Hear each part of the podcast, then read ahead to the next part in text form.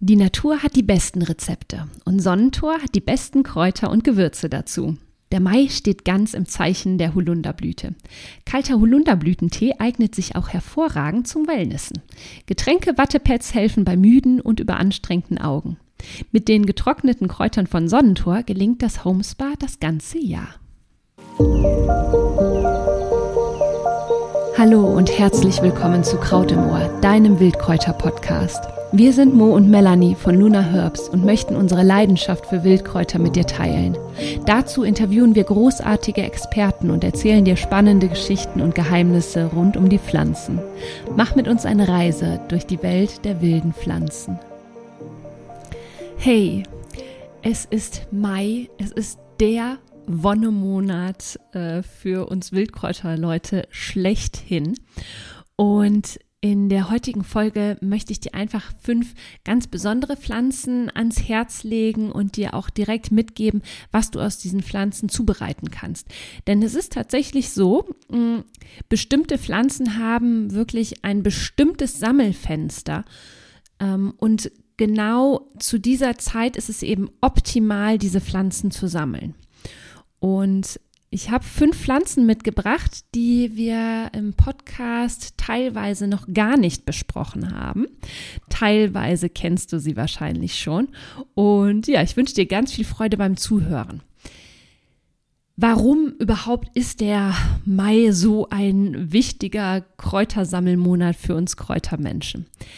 Ganz klar, ich meine, du bist ja nicht blind. Du hast gesehen, dass die, die Natur gerade komplett explodiert ist. Ja, also im April war es ja noch so, dass die Erde sich so langsam geöffnet hat und das Grün so zaghaft äh, an die Oberfläche gedrungen ist. Also zumindest bei uns hier in der Eifel. Wir sind ja immer ein bisschen später.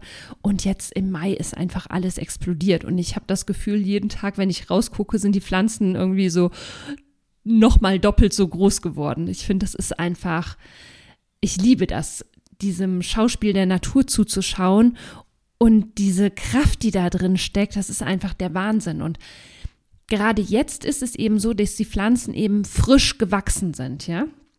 Da steckt noch diese ganze Vitalität äh, drin. Die Blätter sind noch, ähm, also bei den meisten Pflanzen recht zart der Löwenzahn beispielsweise ist noch nicht so bitter wie in ein, zwei Monaten.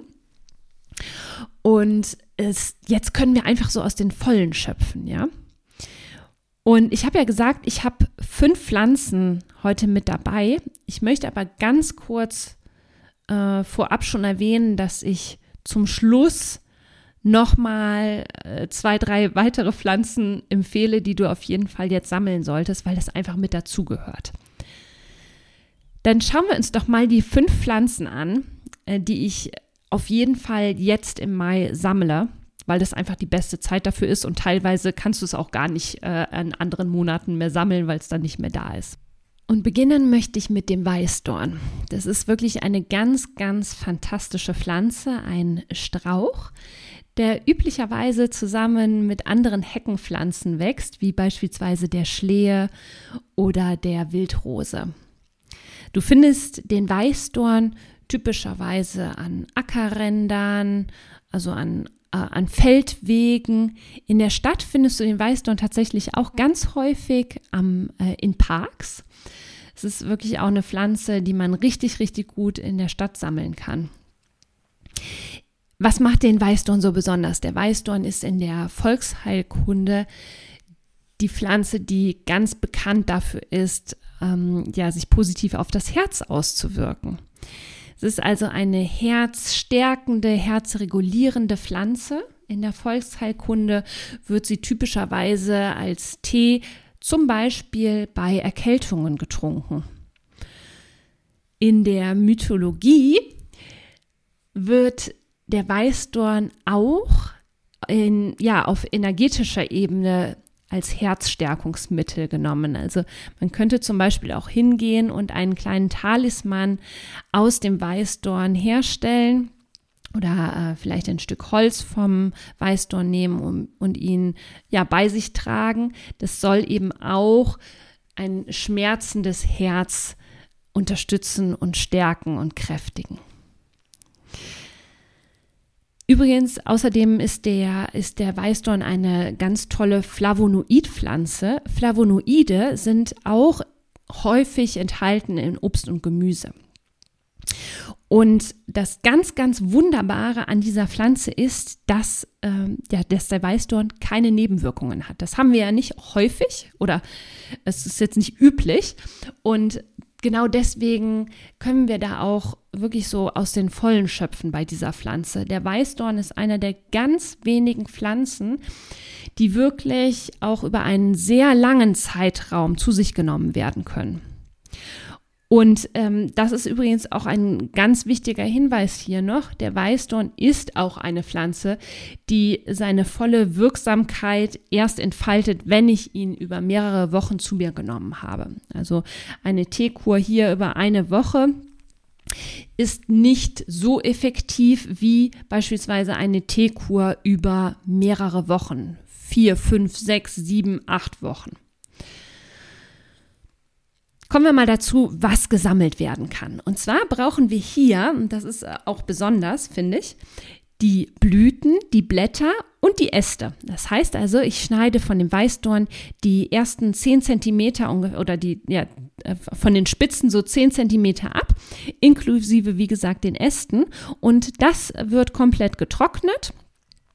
Und dann kann ich das weiterverarbeiten, eben jetzt zu einer Tinktur, beispielsweise einer herzstärkenden Tinktur, oder kann den Weißdorn trocknen und ihn dann zu Teemischungen hinzugeben.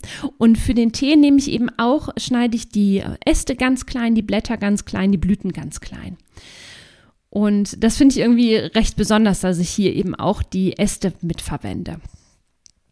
Und die Tinktur, die setzt du eben auch so an, dass du äh, das Blattmaterial, die Äste und die Blüten ganz klein schneidest und dann in einen 40 bis maximal 50-prozentigen Alkohol einlegst, das ungefähr einen Monat ziehen lässt, abseist, in eine dunkle Braunglasflasche füllst und dann hast du deine herzstärkende Tinktur. Das sind so die zwei Sachen, die du unbedingt jetzt mit dem Weißdorn machen kannst.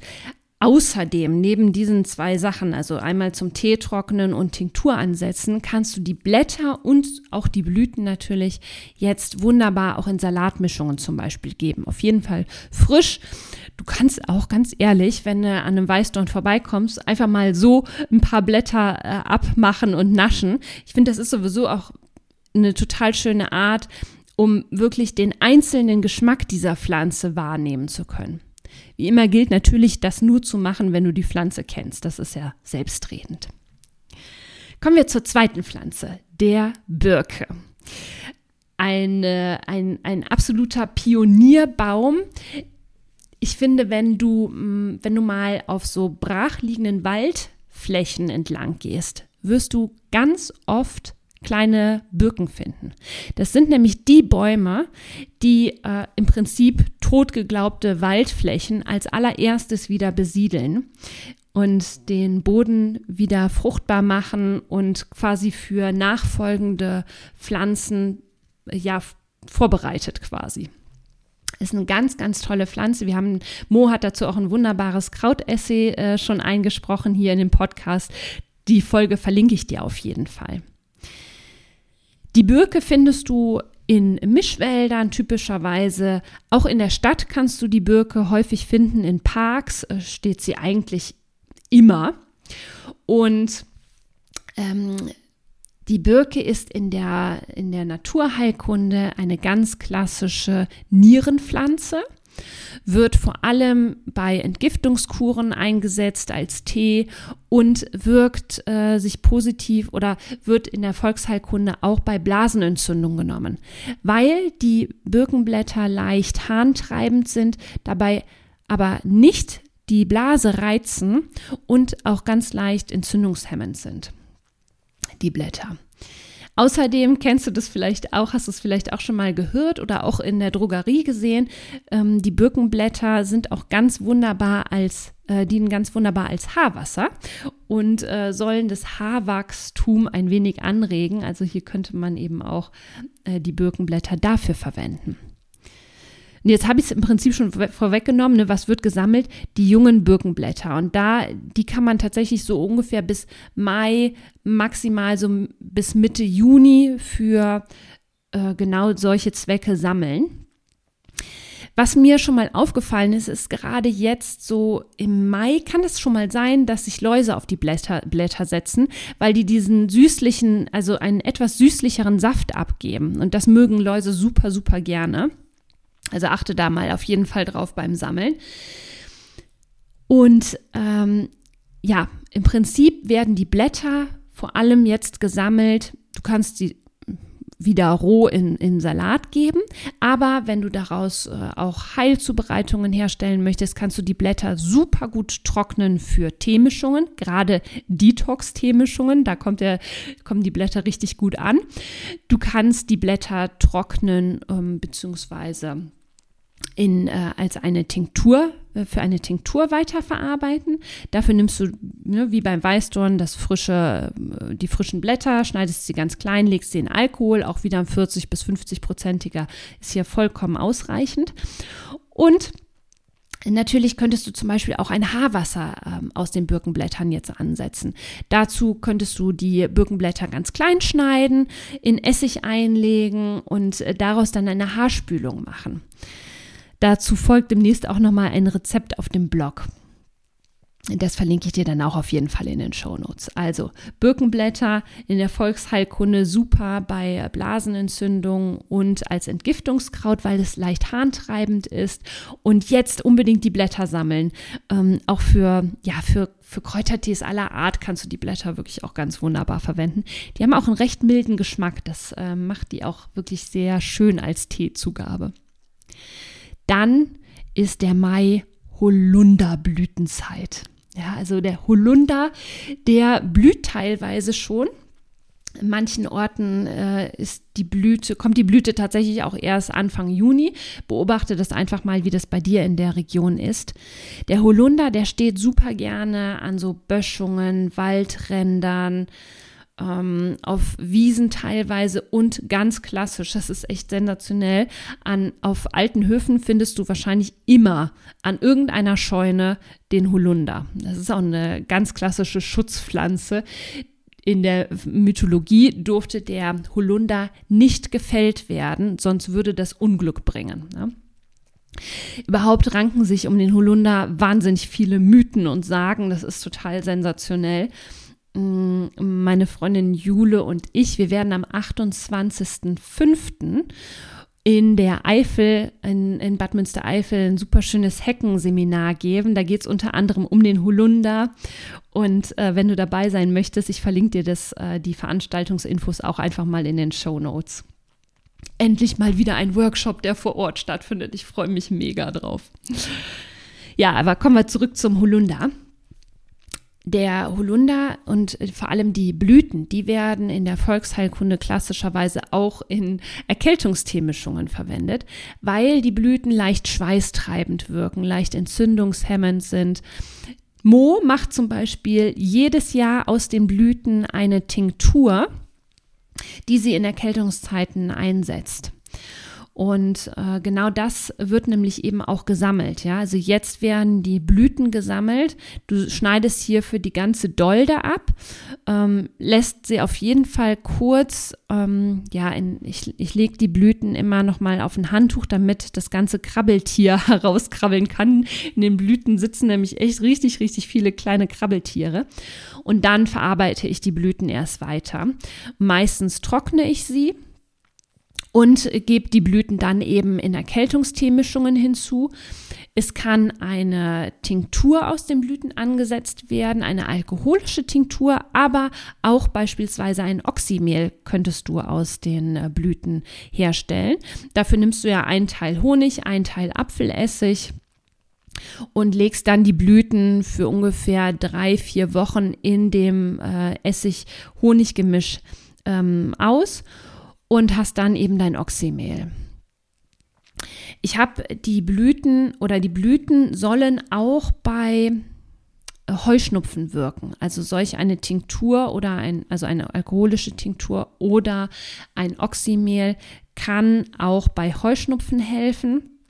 Das darf man aber dann eben ausprobieren, ob das klappt. Ich habe das noch nicht ausprobiert, steht aber auf jeden Fall auf meiner Liste. ja, und äh, ne, das sind auch eben meine Rezeptvorschläge, die ähm, die Blüten naturheilkundlich eben zu trocknen für Tee oder eine Tinktur ansetzen. Und natürlich auch kulinarisch gesehen sind die Blüten ein absoluter Superhit in, äh, im Bierteig ausgebacken, ist das einfach wahnsinnig köstlich.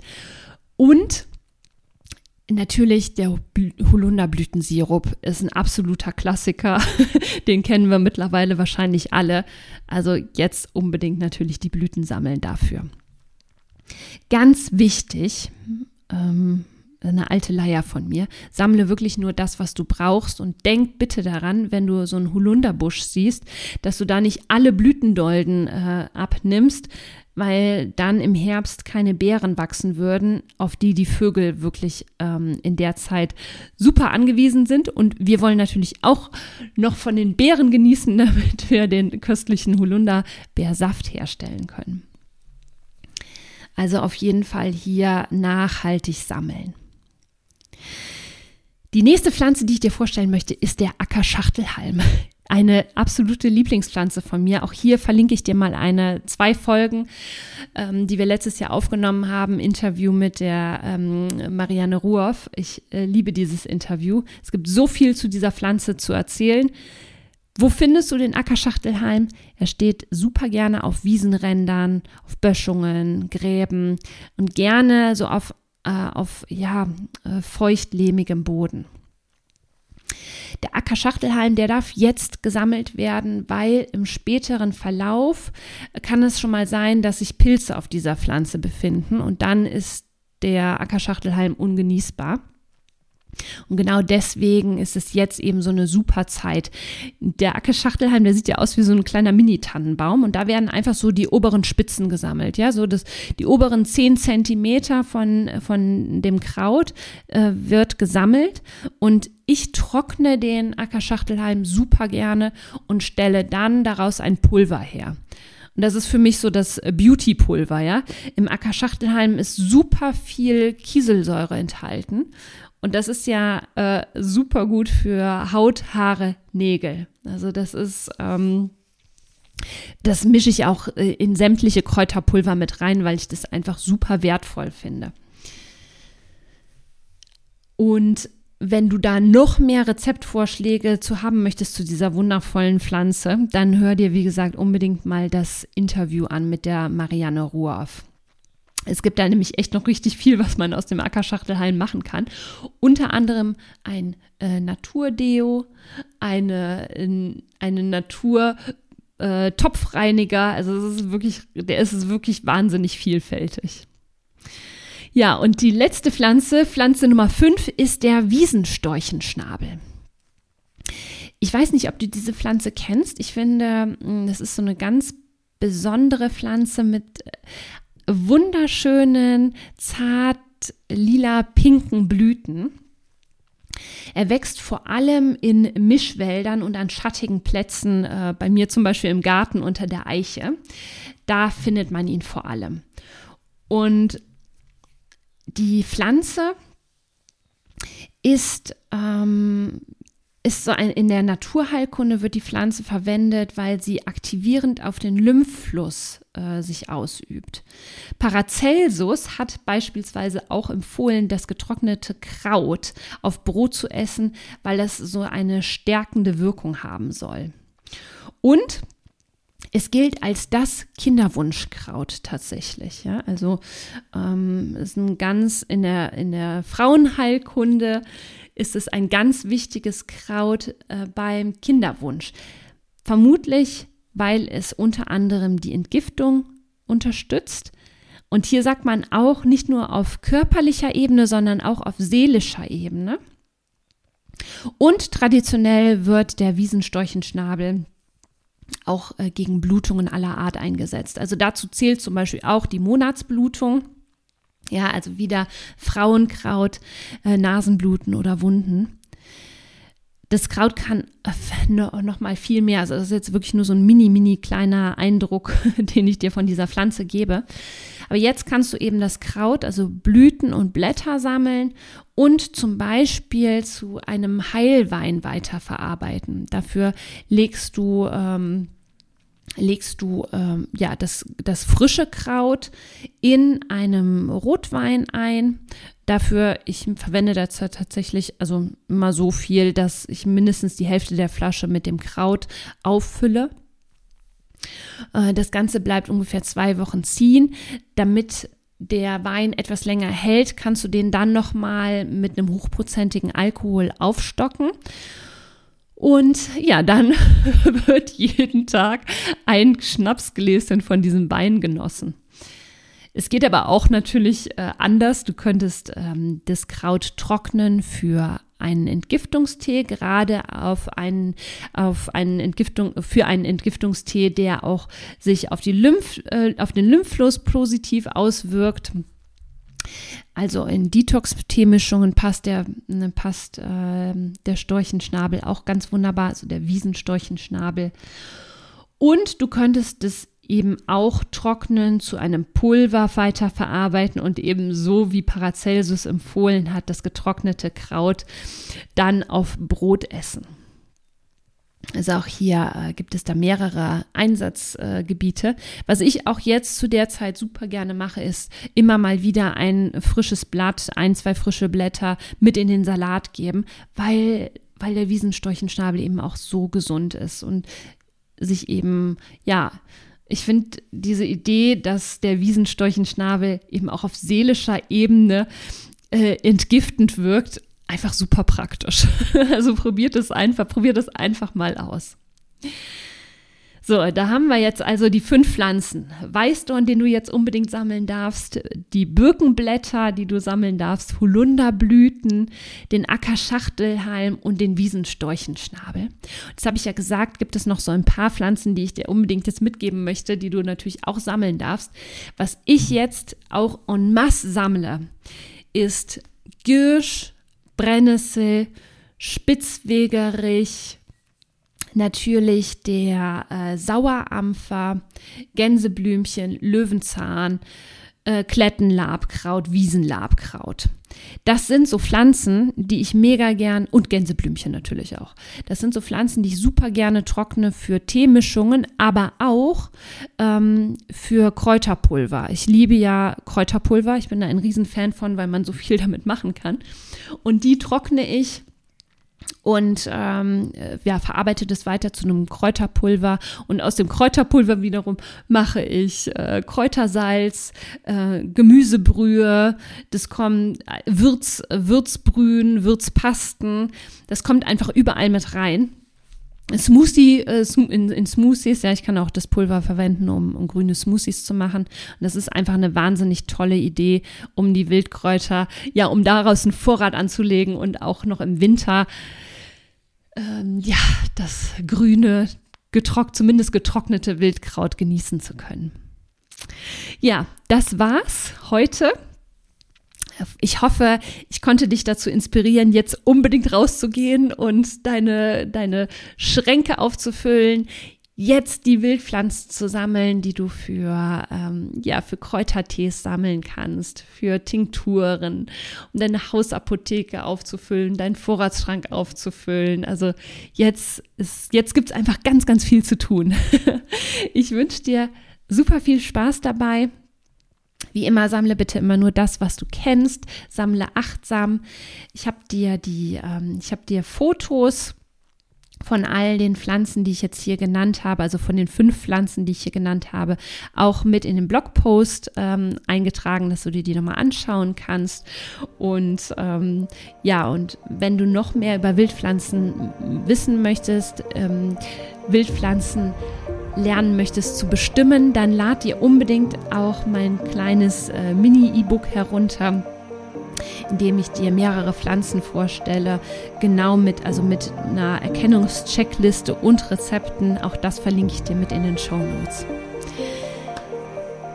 Ja, und ansonsten wünsche ich dir einen wunderschönen Tag. Vielen Dank, dass du wieder zugehört hast. Ich hoffe bis zur nächsten Folge und ja, mach's ganz gut, bleib gesund. Und bis bald, deine Melanie.